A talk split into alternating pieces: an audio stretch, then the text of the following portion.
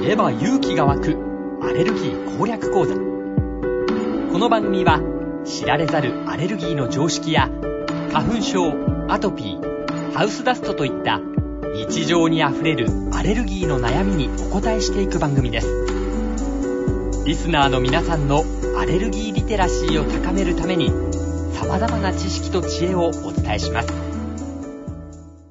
知れば勇気が湧くアレルギー攻略講座番組ナビゲーターの伊海雄一です。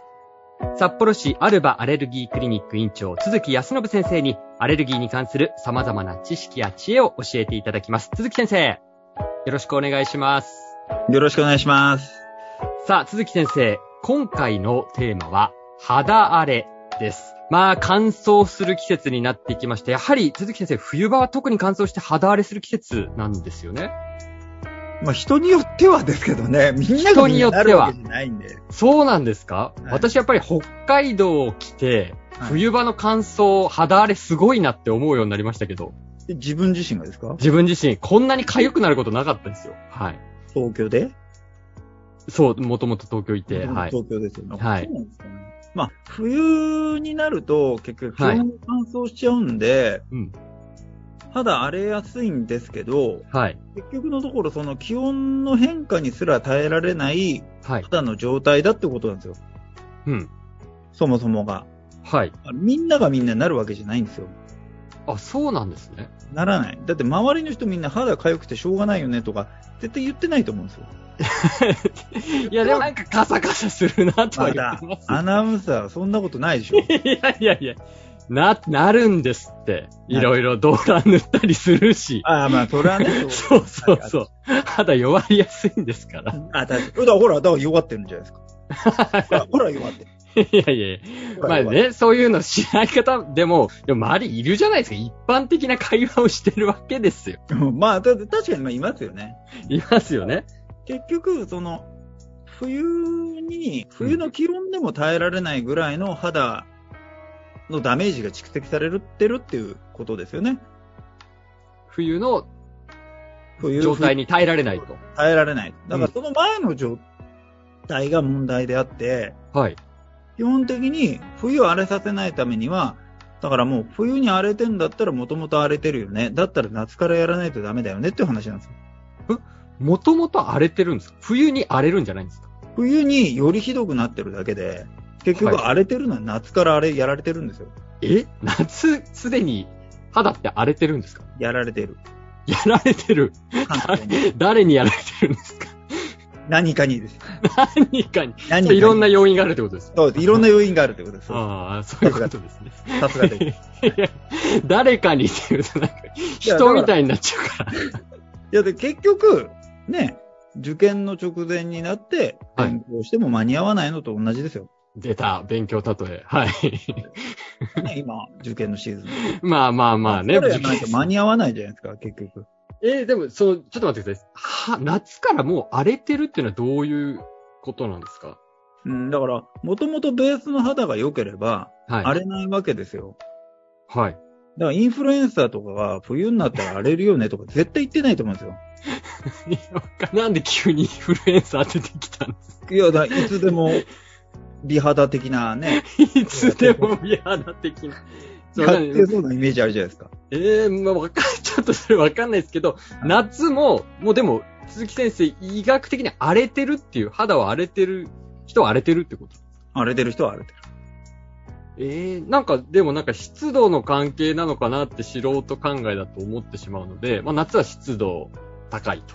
あうとんジメジメしてるから、なんか肌は別になんか、潤ってるっていうか、まあちょっと汗かいてるだけなのかよくわかんないですけど、そんなに荒れてるって感覚持ってる方多くないかなと思うんですけど、自分の中ではね、うん、自分の中ではです。はい。自分の中で荒れてないのと、はい。他人が見て荒れてないっていうのは別じゃないですか。まあ、でもこの場合の荒れてるっていうのも、うん。ちょっと待って、厳密に言うと皆さんのイメージと違いますけどね。あ、違うんですかうん。いや、だってそれはそうですよ。皆さんが思ってる荒れてるっていうのはなんか明らかに、はい。あの、誰が見てもブツブツが出てるよね、みたいな感じじゃないですか。うん。うん、でも僕らから見たら、まあ、例えば夏にちょっと乾燥してるとかっていうのももう荒れてるんですよ。あ、そうなんですかだって夏に乾燥するとおかしくないですかまあまあまあ、そうですね、イメージ夏的にに。乾燥してるってことは、要するに乾燥してるってことなんです、常に。常に。もうう、一年中ってことですかん。一年中乾燥してるってことですよ。冬になったらよりひどくなってるだけってことあじあゃないそう、ああそうなんですね。でも、じゃあ夏に乾燥してるとまではいかない。普通かなって思ってても荒れてる状態の時もあるってことだっですてか。夏に普通かなと思ってる人が冬になって荒れないでしょ。 いや、わかそれがわかんないんですよ。 その感じが。 じゃあなんか医学的になんかわかんない。ペーハーみたいなことがよくわかんないですけど。まあ、ただ、まあ、そう、難しい話になっちゃってきてるので、はいはい。結局のところ冬荒れる人は夏から保湿してケアして、肌のケアしないとダメだよ。えー、夏に保湿する。だって美肌のインフルエンサーみたいなめちゃくちゃやってるじゃないですか。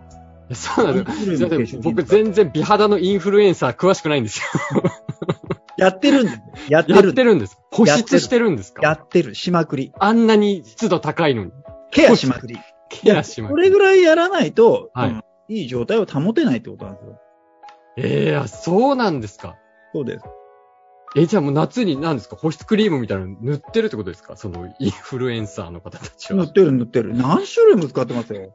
なんでそんなに美肌インフルエンサーに詳しいのいやいや、だってどんなのが今流行ってんのかなっていうのは見るじゃないですか。あ、化チェ粧品のック。負担を受けるんで、はいはい。合わないどの成分がダメなのかっていうのを見るうと、んやっぱり今流行ってる化粧品の中で何が使われてるのかっていうのをチェックする必要があるじゃないですはい。か。で、インフルエンサーが今おすすめしてる化粧品買う人っていうのが多いので、はい。どのインフルエンサーが人気なのかっていうのを調べるわけじゃないですか。はあ、そういう勉強までされてるんですね。 普通普通、普です、普通です。通。そんな、普通ですってなんかしれっとした顔でおっしゃってますけど。でもみんなやってるはずですよ、医者だったらこれぐらい。あ本当ですかそうですね全くそのイメージないです。お医者さんがインフルエンサーをチェックしてるイメージないですけ どね。わかんないですけどね、適当に言っちゃってますけど。続き感覚ですけどね。うですあーそうなんですね。あ、でも、まあ、ちょっと整理すると、夏からちゃんと対策、保湿をしていかなきゃいけない。いけないです。これ、じゃあまあ、基本的にどんなことすればいいんですかうん。今だ、今、本当に簡単に言うんであれば、まあなんでインフルエンサーの話してるかっていうと、はい。インフルエンサーの真似したらいいよっていうと、やっぱ受け入れてもらいやすいっていうのがあるんですよ。ああ、患者さんが受け入れやすいってことですそうかです、わかりやすい。うだんからどうしたらいいですかみたいなことを言われたときに、はい。あ、誰々さんいるでしょ好きっていう話で、まあ TikTok でもインスタでも見てもらって、うん。で、もうじゃあ、おすすめの化粧品あるじゃん。この人のケアって、この細かく出してんじゃん。はい。出してるじゃないですかと。はいだから。丁寧にね。うんはいそのまま Amazon で買って、そのままやってください。この人の真似してください。そうすると美肌になれます。だって彼女が美肌だから。もう証明されていると。証明されてるから、すでに。この人のこの化粧品をこういう風に使ったらこうなれるんですよっていうのは、ビフォーアフターで証明。まあ、ビフォーはわかんないですけど、アいフターがありますよねと。うん。じゃあ、それやってみましょうかという話にすると分かりやすいじゃないですか。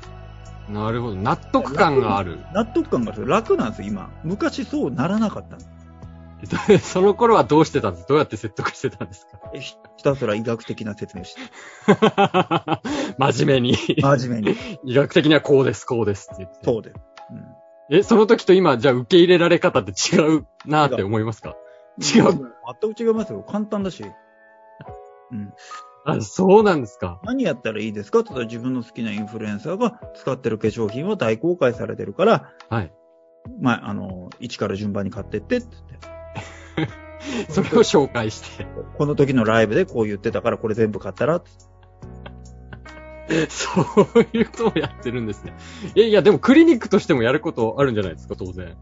あるけど、保険の中だったらだって出せる薬って決まってるから、あ保あ、湿そう剤ってい一う。択しかないんですよ。出せる保湿剤って。あ、保険適用だと。一択だから。それがその人に合ってるかどうかっていうのはまた別の話になってくるんで。そうなんですね。じゃあ、それ使っても、合わない人には効果ないかったり、弱かったりっていうことがあると。か、無難な結果を、になるか。ああ、そうなんですね。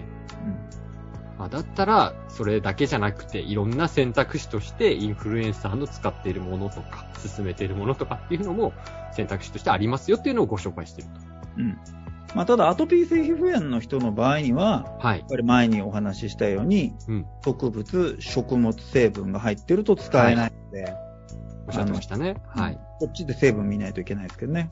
ああ、そうなんですね。まあそういった注意点みたいなこともちゃんとアドバイスをされて。